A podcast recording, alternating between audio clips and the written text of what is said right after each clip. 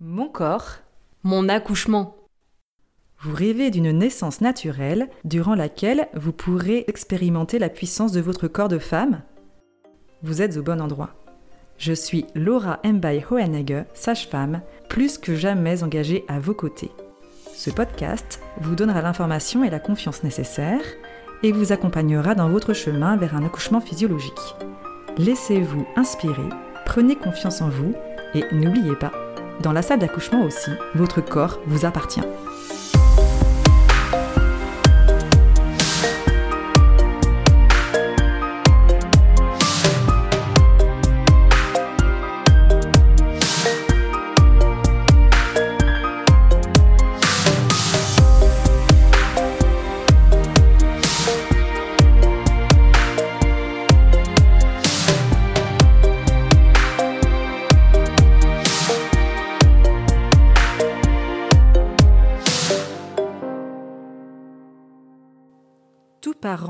Construire une relation harmonieuse avec son enfant. Et pourtant, la parentalité n'est pas si facile. Le lien qui se tisse entre le bébé et sa figure d'attachement a été théorisé par les travaux de Bowlby au XXe siècle. Le lien d'attachement est un phénomène aujourd'hui largement étudié et reconnu, car on s'est aperçu qu'il est vital pour le bébé. Les premières interactions avec la figure d'attachement lors des premiers mois de vie conditionnent le développement du lien. Le vécu de la grossesse et de l'accouchement influence grandement le lien avec le bébé. Dans cet épisode, une psychologue clinicienne, Estelle Makoviak, va nous décrire ces concepts primordiaux permettant la survie et l'épanouissement de notre espèce. Bonjour Estelle Makoviak. Tu es psychologue clinicienne, spécialisée notamment dans la gestion des traumatismes et la construction du lien d'attachement. Avec toi, nous allons donc particulièrement nous intéresser au lien d'attachement, parent-enfant, aux traumatismes pouvant influencer le vécu de la grossesse, de l'accouchement et le lien avec l'enfant. Aimerais-tu peut-être compléter ta présentation? Eh bien, bonjour Laura. Euh, ça me semble assez, assez complet, voilà, simplement. Donc, effectivement, je suis psychologue clinicienne, psychothérapeute ICV, qui est une, comme tu l'as dit, hein, une thérapie de prise en charge du psychotrauma et notamment des traumas d'attachement, des ruptures d'attachement et de la dissociation. Voilà. En premier, qu'est-ce que le lien d'attachement? Et est-ce que celui-ci concerne le règne de tous les mammifères? Alors, je vais, je vais déjà répondre par rapport au, règne euh, des mammifères. C'est en fait. L'attachement, on le retrouve euh, dans le règne animal, particulièrement chez les mammifères, à des, dans des, on va dire des, fonctionnements différents. Euh, et chez les mammifères, on le retrouve de manière quasi identique à l'humain chez les grands singes et les mammifères les, grands mammifères que sont, par exemple, les baleines, les dauphins, mammifères euh, euh, plus évolués, on va dire. Euh, donc, on, le retrouve vraiment chez voilà beaucoup d'espèces vivantes, animales. Pour définir l'attachement, on va dire, dans la manière dont on le retrouve chez l'être humain, on peut le définir comme étant la confiance d'un petit enfant. Donc, on va dire, euh, l'attachement se construit dans les, les 1000 premiers jours de vie, donc à peu près jusqu'à deux ans. Donc c'est la confiance que va avoir un, petit enfant, par la suite un enfant, un, adolescent, dans la capacité de, alors de ces figures d'attachement que je vais euh, simplement appeler euh, les parents, à répondre à ses besoins, à satisfaire ses besoins. Plus j'ai confiance dans la capacité de mon parent à répondre à mes besoins, plus je vais développer un attachement dit sécure.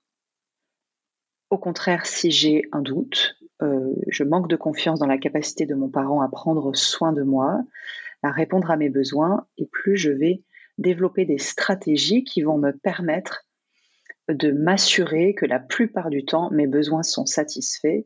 Et ces stratégies-là entraînent plutôt le développement d'un attachement dit insécure. Voilà pour ce qui est de la définition. Et par rapport à l'être humain particulièrement, le lien d'attachement se construit plus avec une personne que le fait de se sentir bien dans un nid. C'est notamment une des différences avec d'autres animaux. Oui, absolument, absolument. Euh, en fait, ce qui caractérise vraiment l'attachement humain et euh, euh, on va dire l'attachement que l'on rencontre chez les, grands mammifères, donc les, les, grands primates, et des animaux comme, voilà, je, les nommé, je les ai nommés la baleine, le dauphin, la figure d'attachement, c'est un autre individu du groupe. c'est une personne. Le plus souvent, le souvent c'est la mère. Hein, je vais le, simplifier comme ça. chez d'autres espèces animales, on va plutôt retrouver ce besoin de d'attachement, de, protection qui va être lié à un, lieu en fait. Par exemple, une, un terrier, une, une tanière où l'on va venir se réfugier en cas de danger. Euh, généralement, si l'on regarde euh, des, des, petits, des bébés singes ou des, des enfants euh, humains, ils vont ils vont se tourner vers leur figure d'attachement en premier quand ils ont peur, quand ils se sentent en danger. C'est là la différence qu'on peut noter aussi, oui, tout à fait. Et d'où la contradiction, car non adapté à notre espèce, de vouloir mettre bébé le plus tôt possible dans son mhm. berceau. Oui, tout à fait. Euh, il y a pas mal d'études hein, qui commencent à démontrer que euh, le, berceau et euh, la, on va dire même le fait d'être voilà dans une chambre isolée, en tout cas d'être loin des, parents, c'est quelque chose qui est complètement contradictoire au fonctionnement de notre espèce parce qu'on n'est pas une espèce qui qui nidifie. On ne fait pas de nid Or, euh, le berceau peut être euh, assimilé à un nid dans lequel on dort. Et on, est une espèce qui ne fait pas du tout ça. Euh, on est une espèce qui fonctionne en groupe et particulièrement, voilà, la, proximité charnelle, corporelle est, importante dans, le développement de notre, attachement. Et, effectivement, tout ce qui est de l'ordre du, du, berceau, bah, en fait, c'est assez contradictoire avec notre fonctionnement primaire. Comme tu disais, l'attachement peut être sécure ou insécure. Mais quand on parle d'attachement insécure, cela ne signifie pas l'absence d'amour. Oui, absolument. Ça, c'est très important qu'on le, le dise dès, maintenant. Euh, l'amour, c'est un sentiment. L'attachement, c'est un mécanisme de survie, c'est un mécanisme physio, physiologique, hein, biologique. Donc, très souvent, je vais prendre l'exemple de, de parents, surtout de mamans, hein, parce que j'accompagne beaucoup de mamans, qui ont, euh, euh, qui me disent, euh, voilà, qu'elles ressentent des difficultés dans, dans le lien avec leur enfant. Il y a des comportements qu'elles ont qu'elles ne s'expliquent pas et qu'elles ne veulent pas avoir. Pour autant, elles ne peuvent pas s'empêcher de les avoir. Et elles me disent, mais pourtant, je ne comprends pas. J'aime tellement mon enfant, je l'aime plus que tout. Évidemment, qu'elle l'aime plus que tout. L'amour n'a absolument rien à voir dans les liens d'attachement puisque l'amour est un sentiment. Or, l'attachement va être euh, le, mécanisme, les stratégies que j'ai mis en place pour pouvoir grandir, survivre et qui vont entraîner des impacts euh, à l'âge adulte et des réactivations dans les relations que j'ai avec les autres et particulièrement les relations familiales avec les enfants, avec le partenaire, le ou la partenaire. Ça n'a rien à voir avec l'amour que l'on se porte. C'est important de faire la distinction dès maintenant. Et il n'y a pas de parents parfaits. Et l'enfant a aussi besoin, en fait, de parents imparfaits. Oui, oui, tout à fait. Euh, il n'y a pas de parents parfaits parce que, euh, tout simplement, nous sommes des, êtres humains, donc de par principe des êtres vivants, et, on n'est pas parfait. On cherche, on est dans une société qui cherche beaucoup à, rendre la, parentalité, la maternité euh, parfaite. c'est on le voit beaucoup, hein, bon, ne serait-ce que par exemple sur, sur les réseaux sociaux. C'est important de garder en tête que hum, c'est impossible euh, de par notre nature. Euh, et, aussi, c'est important et déculpabilisant de se dire qu'un enfant, il n'a pas besoin de parents parfaits, il a besoin de parents imparfaits. Parce qu'un parent parfait, ça sous-entend euh, un parent lisse, qui ne fait jamais d'erreur, qui ne se trompe jamais, euh, qui maîtrise extrêmement bien ses émotions, bref, quelqu'un qui n'est pas vraiment vivant en fait. Or, un enfant, il a besoin d'un parent vivant, c'est-à-dire un, parent imparfait, qui fait des erreurs, qui se trompe, qui parfois euh, ne gère pas très bien ses émotions. C'est OK si on pose les mots dessus, euh, pour lui-même pouvoir développer l'autorisation plus tard de, bah, de se tromper, de, de faire euh, machine arrière, de, de changer d'avis, de s'excuser, de se montrer vulnérable. C'est important qu'il ait cet exemple-là euh, de ses parents.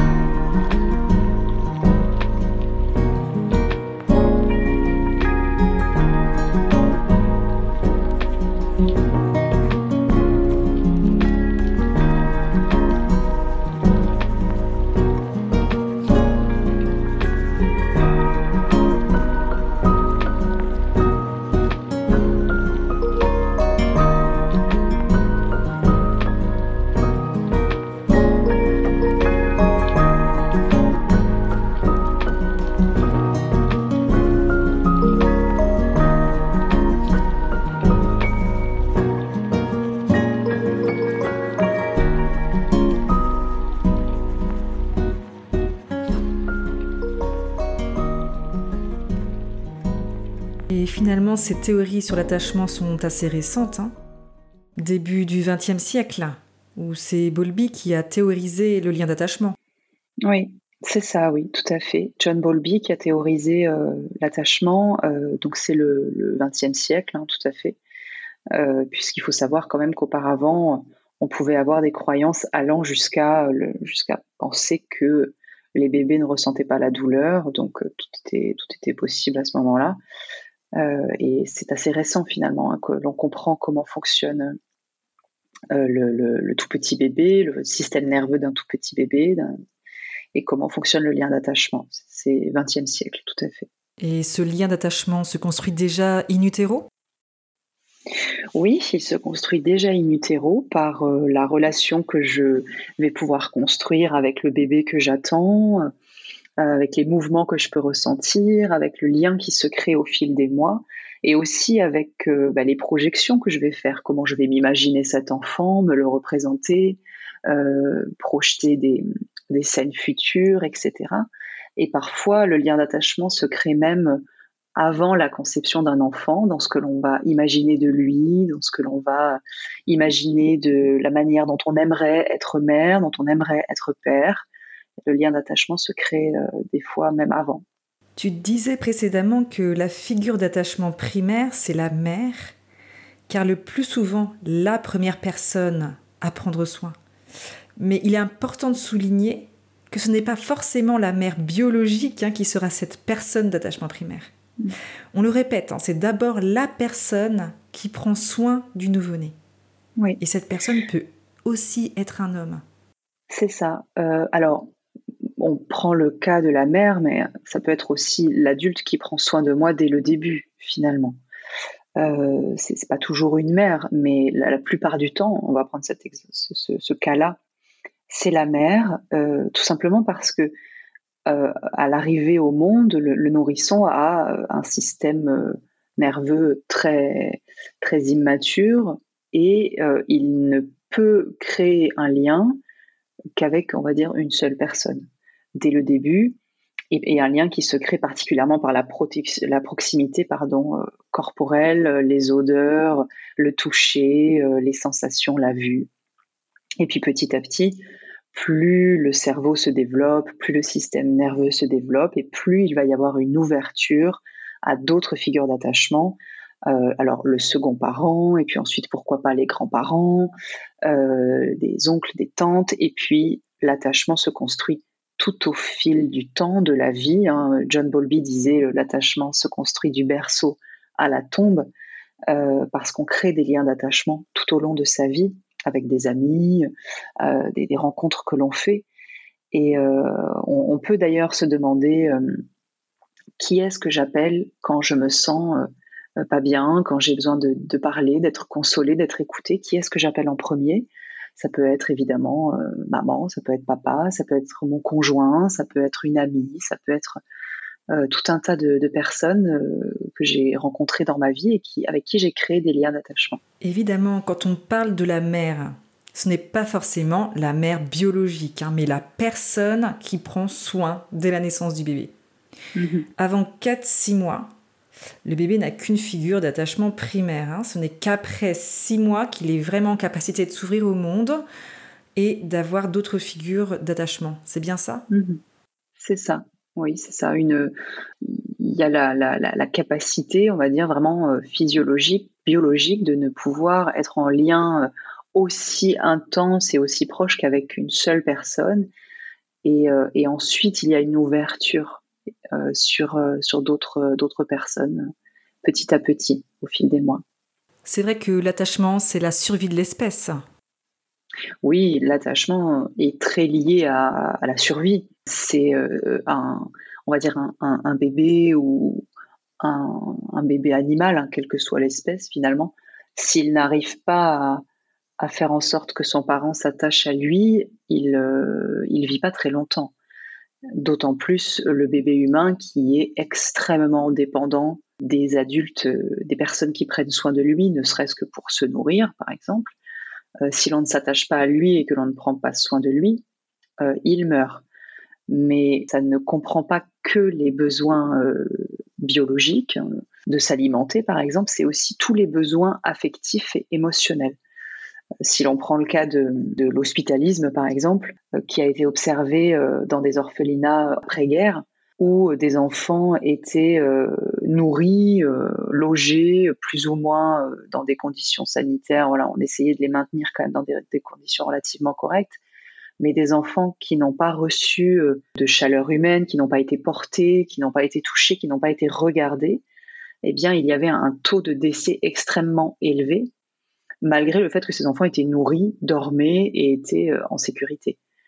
Euh, donc, ça, montre à quel point le lien d'attachement est primordial dans la survie de notre espèce. c'est que sans ce lien-là, eh bien, on meurt, même si on est nourri, etc. Donc ça fait tout à fait partie de la survie de notre espèce. C'est vrai que le syndrome de l'hospitalisme, c'est le cas extrême, hein, puisqu'il peut mener à la mort de l'enfant en carence totale d'affection. Oui. Mais sans en arriver à cet extrême, et dans le cas où l'individu survit, quelles sont les conséquences? Oui, c'est vrai que le cas de, l'hospitalisme, c'est vraiment le cas extrême, hein, où il y a en fait un manque total euh, d'attachement, une carence extrême d'attachement. Euh, dans la plupart des cas, évidemment, ça on va pas jusque là, mais on, va développer ce qu'on appelle des attachements insécures. Avant de, développer un peu plus là-dessus, je tiens quand même à, rajouter que on parle d'attachement sécure et insécure. Pour autant, il n'y a jamais, c'est impossible de présenter un attachement 100% sécure tout simplement parce que, comme je disais tout à l'heure, les, parents sont des êtres humains, et donc de fait, ils sont imparfaits. La vie n'est pas parfaite, la vie nous fait vivre des épreuves, le lien avec les autres nous fait vivre des épreuves, des événements difficiles. C'est impossible d'avoir un attachement 100% sécure. Pour autant, on peut tendre vers le plus de sécurité possible. Et les attachements dits insécures se construisent dans un environnement où l'enfant a dû s'adapter à son parent pour pouvoir recevoir euh, une satisfaction de ses besoins le plus souvent. Et donc ça a des impacts évidemment euh, à l'âge adulte sur euh, tout ce qui est la relation aux autres, puisque l'attachement c'est ça, c'est principalement la relation au sens large du thème, c'est-à-dire la relation avec les autres, mais aussi bien la relation avec soi-même, ça peut aussi euh, impacter euh, beaucoup la, régulation des, émotions à l'âge adulte, l'estime de soi. En fait, tout un, tout un panel de difficultés qui, à mon sens, peuvent être euh, très souvent reliées à un attachement insécure, des ruptures d'attachement, des traumas d'attachement dans l'enfance qui continuent à impacter l'âge adulte.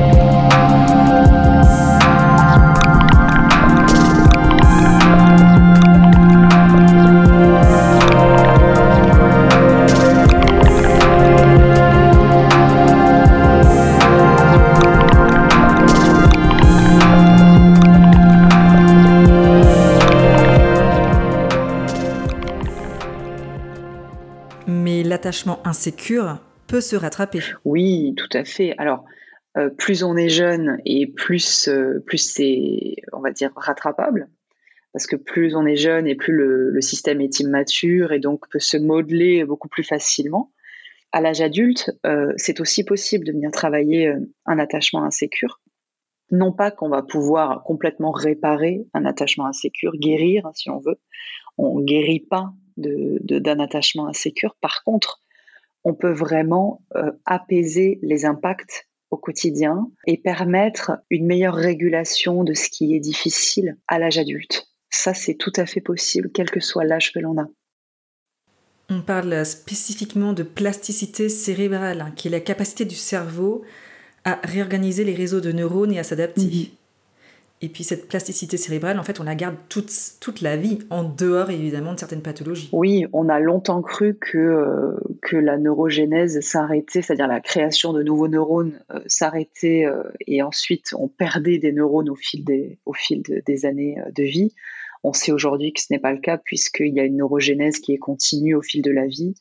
On crée toujours de, de nouveaux neurones et notre cerveau a cette capacité de plasticité cérébrale, en fait, c'est un organe souple qui, se remodèle continuellement en fonction des expériences de vie qu'il a. Euh, donc, si euh, j'ai vécu dans un, environnement euh, où j'ai eu besoin de construire des stratégies pour grandir et donc de développer un attachement insécure, si à l'âge adulte, je, peux travailler sur moi, alors en thérapie, mais pas que, si j'arrive à construire un cercle relationnel qui est bienveillant autour de moi, dans lequel je me sens soutenue, euh, comprise, euh, euh, ben, en fait, le cerveau va venir expérimenter d'autres choses et l'attachement peut se, peut se réparer dans une certaine mesure, quel que soit l'âge que j'ai. Construire un attachement sécure, c'est plutôt un but à essayer d'atteindre. On ne peut jamais dire que toute sa vie on est dans un attachement mm. sécure. Comme tu disais précédemment, nous ne sommes pas des êtres lisses, nous sommes des êtres imparfaits. Il y a des événements dans la vie nous n'avons pas de contrôle. Mais heureusement, la plasticité de notre cerveau permet une adaptation. Après, tout dépend du traumatisme, de l'âge et de plein d'autres facteurs. L'être humain a besoin parfois d'une aide extérieure, d'une psychothérapie par exemple, pour continuer à vivre sans être bloqué cet événement traumatisant? Oui, oui, oui. Alors, c'est ce que je disais. Il n'y a, y a pas d'attachement 100% sécure. C'est pas possible. On ne peut que tendre vers le plus de sécurité possible. Nous avons tous nos difficultés à des degrés, euh, divers. Et même quelqu'un qui va présenter euh, un attachement équilibré, le plus sécure possible, va vivre des difficultés, va avoir des situations qui le mettent en difficulté, va avoir des relations qui vont le mettre en difficulté, vivre des événements compliqués. Et finalement, ce qui est important, c'est la capacité que je vais avoir à pouvoir réguler ce que je vis pour ne pas rester enfermé euh, dans les impacts de ce que j'ai vécu. C'est ce qui est difficile à faire quand il y a un attachement euh, insécure.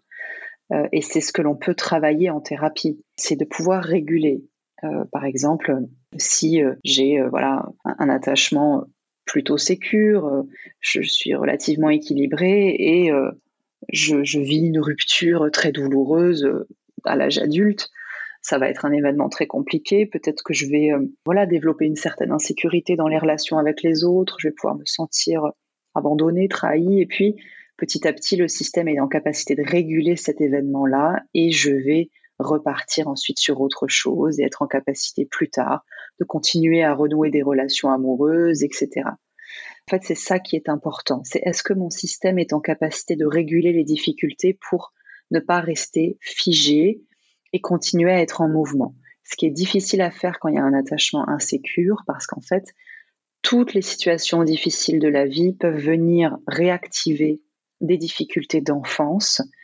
Et en fait, mon système a du mal à réguler et va rester enfermé dans des schémas dont il ne se sort pas.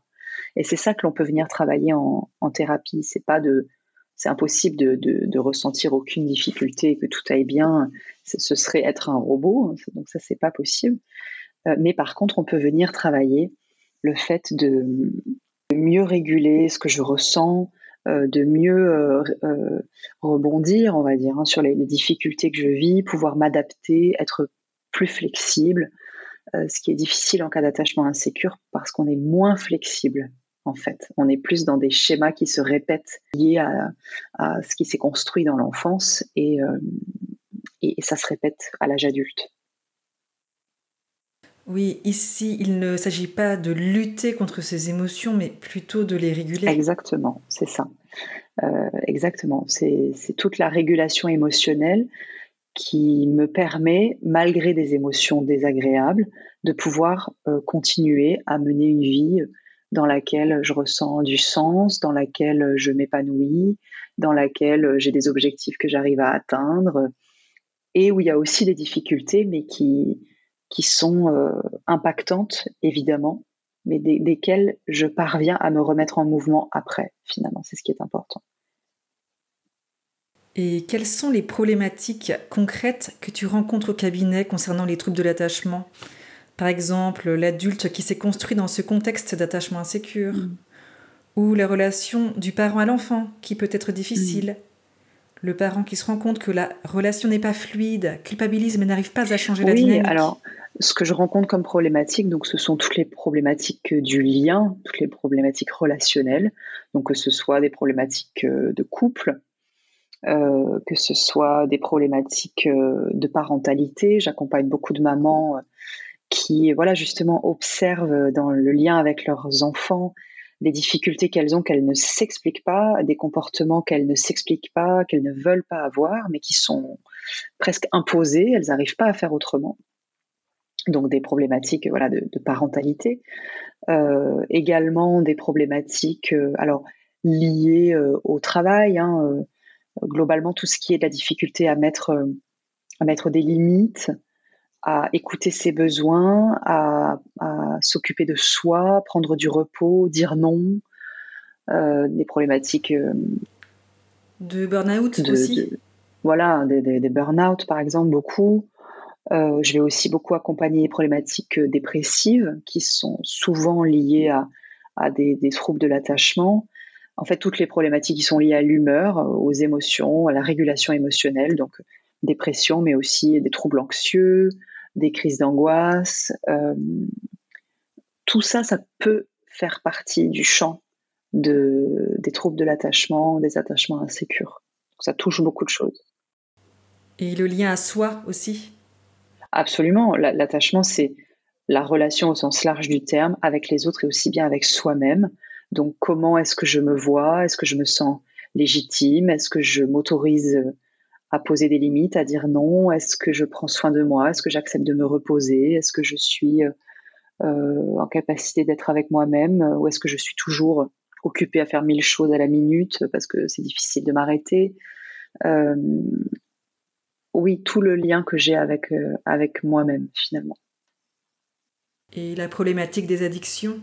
Aussi, oui, tout à fait, les troubles, les troubles addictifs, euh, où finalement la substance ou le comportement addictif euh, permet euh, de réguler une émotion parce que le système a du mal à réguler lui-même les émotions, parce qu'initialement, il y a très certainement des, traumas d'enfance, des traumas d'attachement qui font que le système est très vite débordé et, je vais me tourner vers une substance ou un comportement qui va me permettre de réguler les émotions. you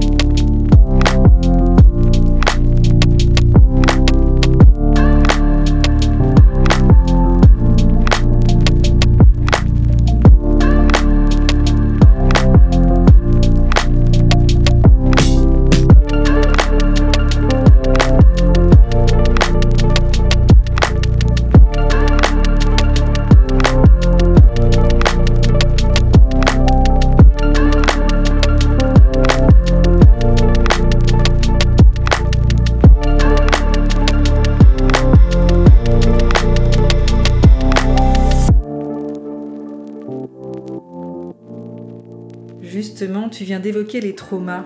Mais qu'est-ce qu'un traumatisme? Et que se passe-t-il dans le cerveau de l'individu? Alors, euh, un traumatisme, on peut le définir comme étant un ou des événements, parce que c'est pas toujours un événement isolé, euh, c'est même rarement un événement isolé, en fait, un trauma, euh, mais on peut le définir comme un ou plusieurs événements qui viennent déborder le système.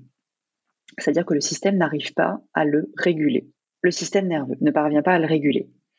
Euh, il faut savoir qu'on a deux réactions possibles face à un événement, une situation dans laquelle on se sent euh, en danger.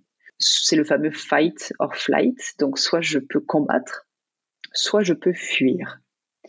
Et le trauma est toujours issu d'une situation d'impuissance où je ne peux ni fuir ni combattre. Et là, ce qui est important, ce qui rentre en ligne de compte, c'est l'âge auquel euh, arrive cet événement-là.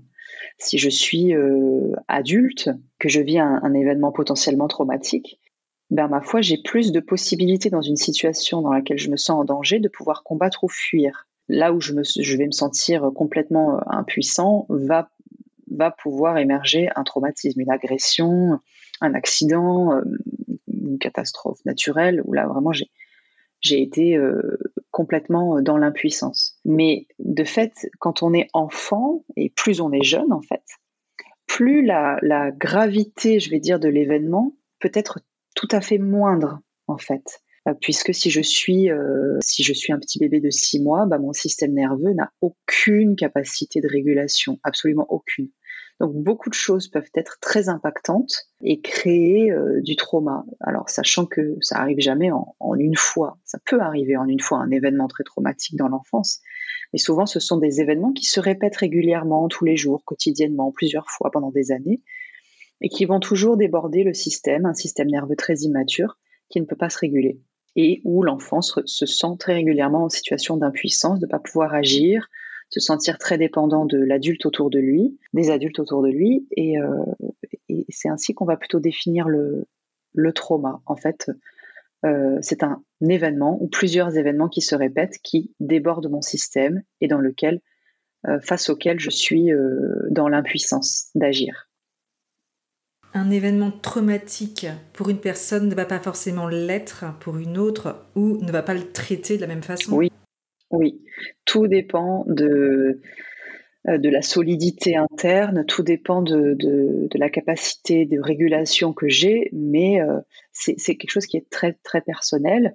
Moi, j'aime bien donner l'exemple euh, d'une chute.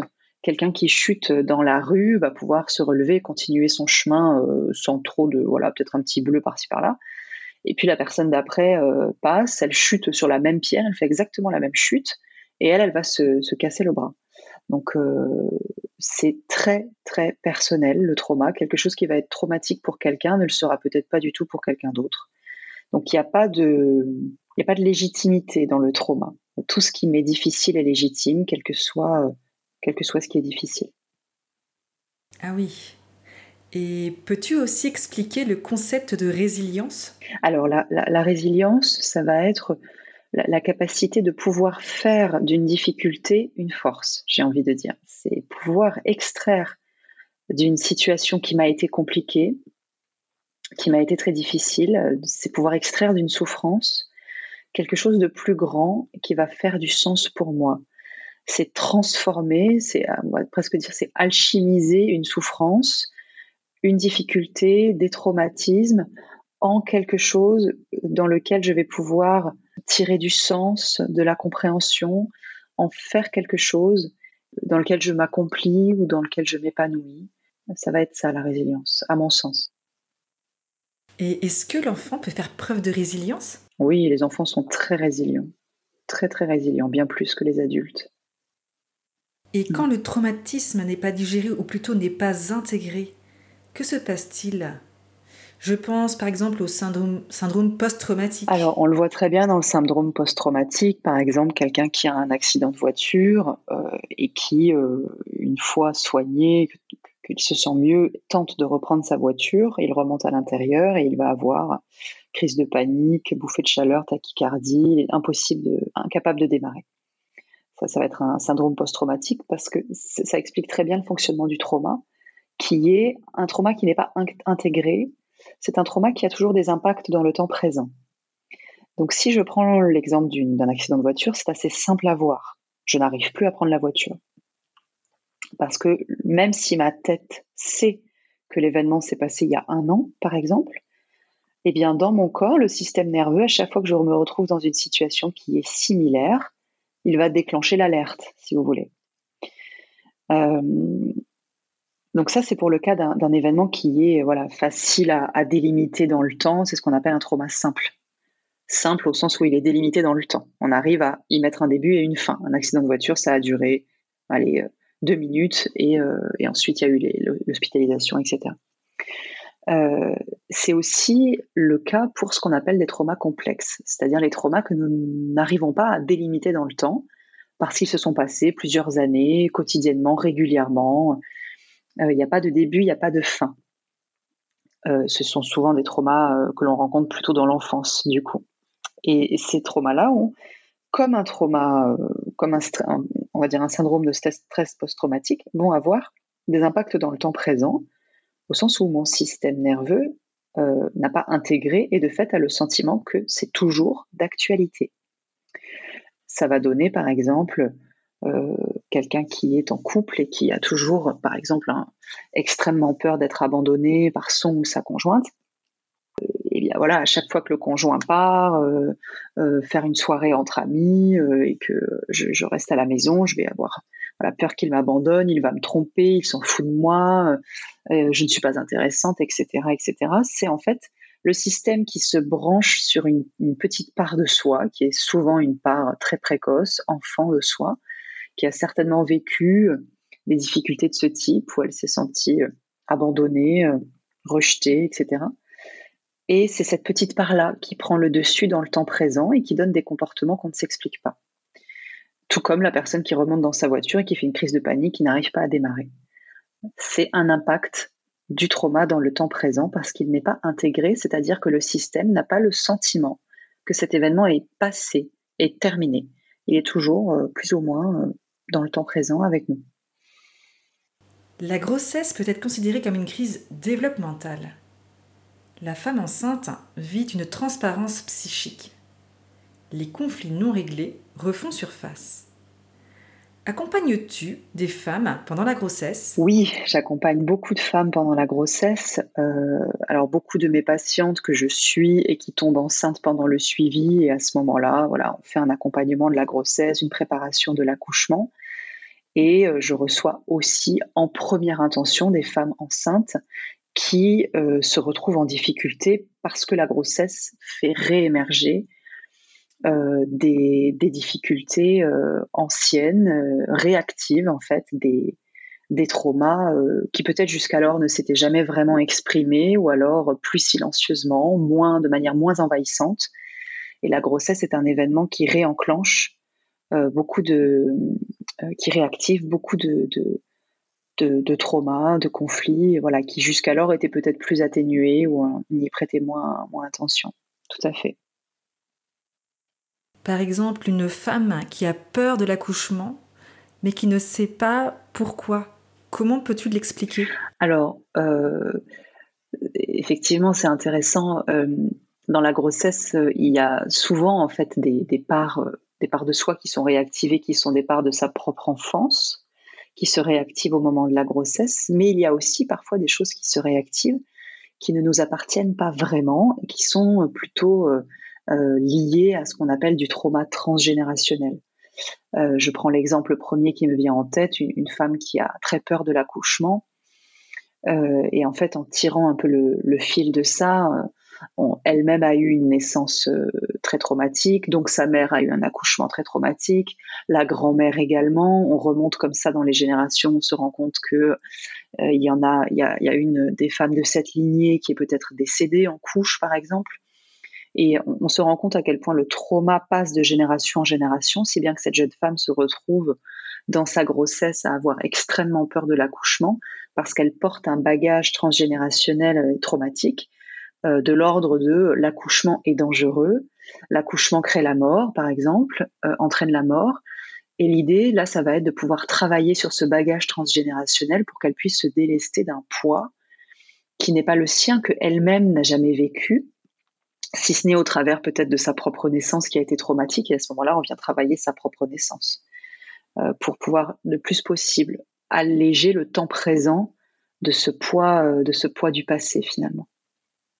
Ah oui, c'est très intéressant.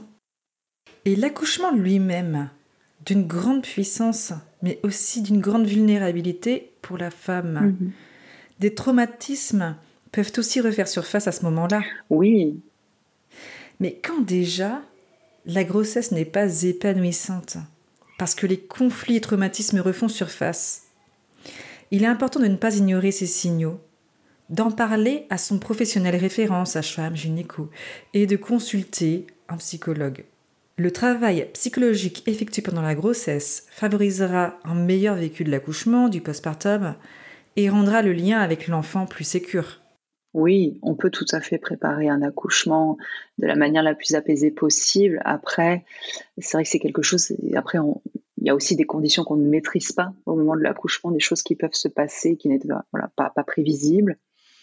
Et je crois que c'est important de, dire que euh, je vois beaucoup de, mamans euh, et je suis beaucoup de mamans qui me consultent des années après leur accouchement où en fait on se rend compte que l'accouchement a été euh, traumatique, même si la grossesse s'est très bien passée, même si il n'y a rien de particulier, mais l'événement de l'accouchement a été traumatique parce qu'il s'est passé dans des conditions qui ont été difficiles, ou où il y a eu des urgences, ou je ne sais quoi.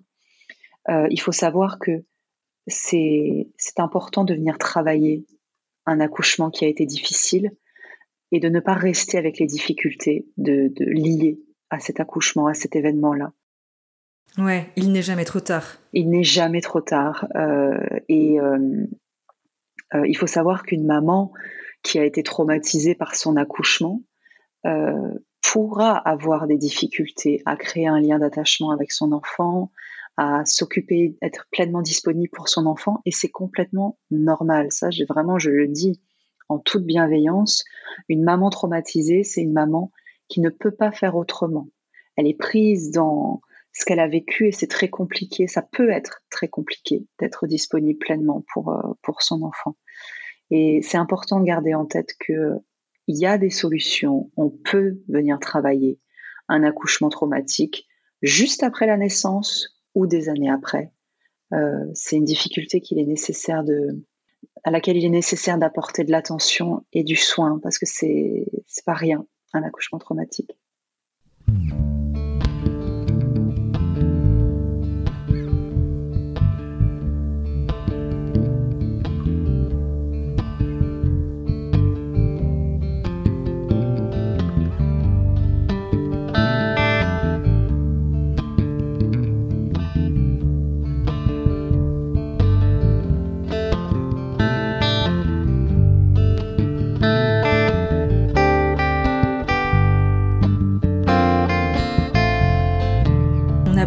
De la mère. Mais il est aussi important de dire que le deuxième parent a un rôle important. Peux-tu développer là-dessus? Oui, euh, alors c'est vrai que le, voilà, si je prends le, cas, on va dire stéréotype, hein, le cas le plus, le plus souvent rencontré, euh, la mère est, la figure d'attachement primaire et ensuite il y a le second parent. Euh, je vais prendre le cas du père, hein, mais ça peut être d'autres euh, d'autres conditions, euh, peu importe. Euh, mais là, je vais, je vais prendre le, cas du père. le second parent est aussi une figure d'attachement tout aussi importante que la figure d'attachement primaire. pourquoi? Parce qu'on sait aujourd'hui qu'il y a presque un, rôle différent entre les deux parents. la mère étant plutôt dans un rôle souvent très protecteur, dans de l'ordre de l'intériorité. Hein. La maman, elle va venir consoler, réconforter, euh, euh, accompagner, accueillir euh, des émotions, la peur. elle est dans le soin de l'ordre de, la consolation et de la protection de cet ordre-là. On sait aujourd'hui que, et c'est très important de le mettre en lien avec la théorie de l'attachement, parce que l'attachement, c'est aussi bien sentir que mon parent a la capacité de prendre soin de moi, euh, que la possibilité d'aller explorer son environnement. On le voit très bien chez les petits-enfants, euh, ils vont de plus en plus loin dans l'exploration de leur environnement. D'abord, ils sont tout petits, ils rampent à quatre pattes, ils vont explorer un peu la pièce, ils vont quand même toujours jeter un œil à maman, elle est où, pour savoir, au cas où il y a un petit danger, je peux vite, vite, vite retourner vers maman. Mais ils explorent la pièce, et puis plus ils sont grands, plus ils vont euh, explorer plus loin, et puis ensuite ils vont aller à l'école, et puis ils vont aller au, on les voit quand ils jouent euh, au parc, ils vont de plus en plus loin, mais ils regardent quand même toujours un petit peu où est maman. Et puis plus ils grandissent et plus eh bien ils partent loin. C'est le principe des enfants, c'est de pouvoir vivre leur vie après. Euh, euh, et, pour pouvoir vivre leur vie, il faut qu'ils aient vécu la dépendance au début, la, dépendance à, la mère en l'occurrence, hein, aux parents. au début et, pour pouvoir vivre ensuite leur vie, pour pouvoir aller explorer, eh bien, il faut sentir que euh, c'est possible qu'à tout instant, je peux revenir vers ma, vers ma figure d'attachement qui va me protéger. Et si j'ai pas été en, capacité, si je n'ai pas eu la possibilité d'aller explorer mon environnement parce que, par exemple, une mère très anxieuse qui a du mal à laisser partir son enfant, qui le veut toujours très proche d'elle, ça peut entraîner aussi un attachement insécure. Et c'est là que le deuxième parent est très important, et particulièrement, là je, vais, je parle du père, parce qu'on sait que les hommes tiennent beaucoup cette fonction-là, euh, de permettre l'exploration à travers euh, des activités, à travers euh, des jeux. On sait que souvent les papas vont jouer de manière un peu plus un forte, un petit peu plus violente. Les situations vont, les, jeux vont être un peu plus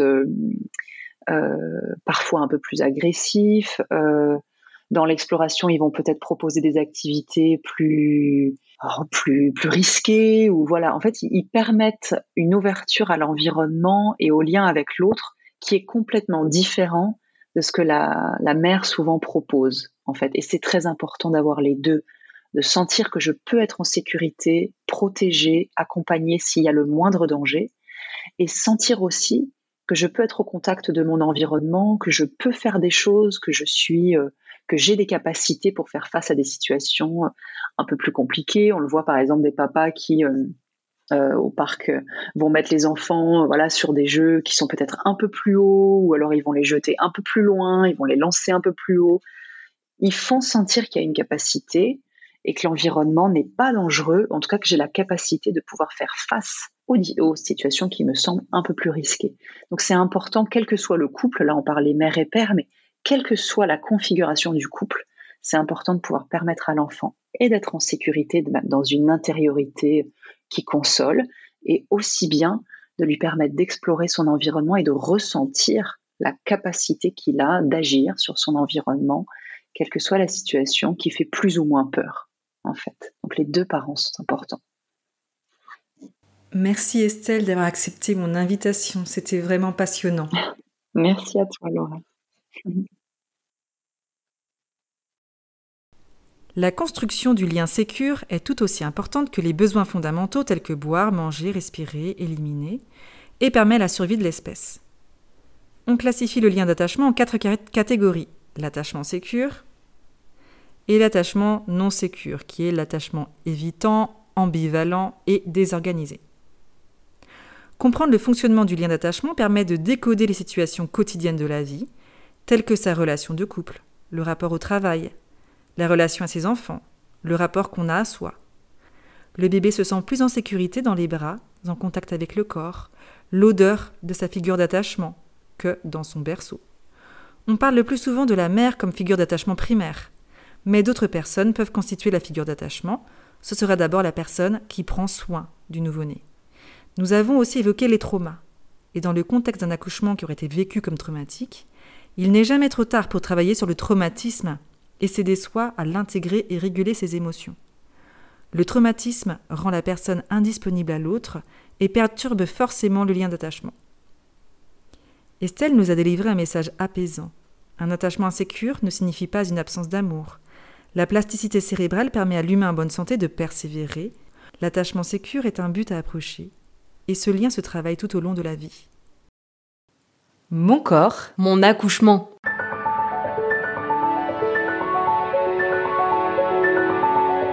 Podcast de Laura by Honegger et Aline Profi.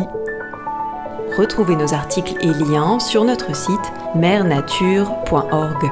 Et pour recevoir de nouveaux épisodes, abonnez-vous sur votre plateforme préférée. N'hésitez pas à partager si cela vous a plu et à nous mettre 5 étoiles. Nous sommes aussi sur Facebook et Instagram. Un grand merci à tous ceux qui ont contribué au podcast et à bientôt.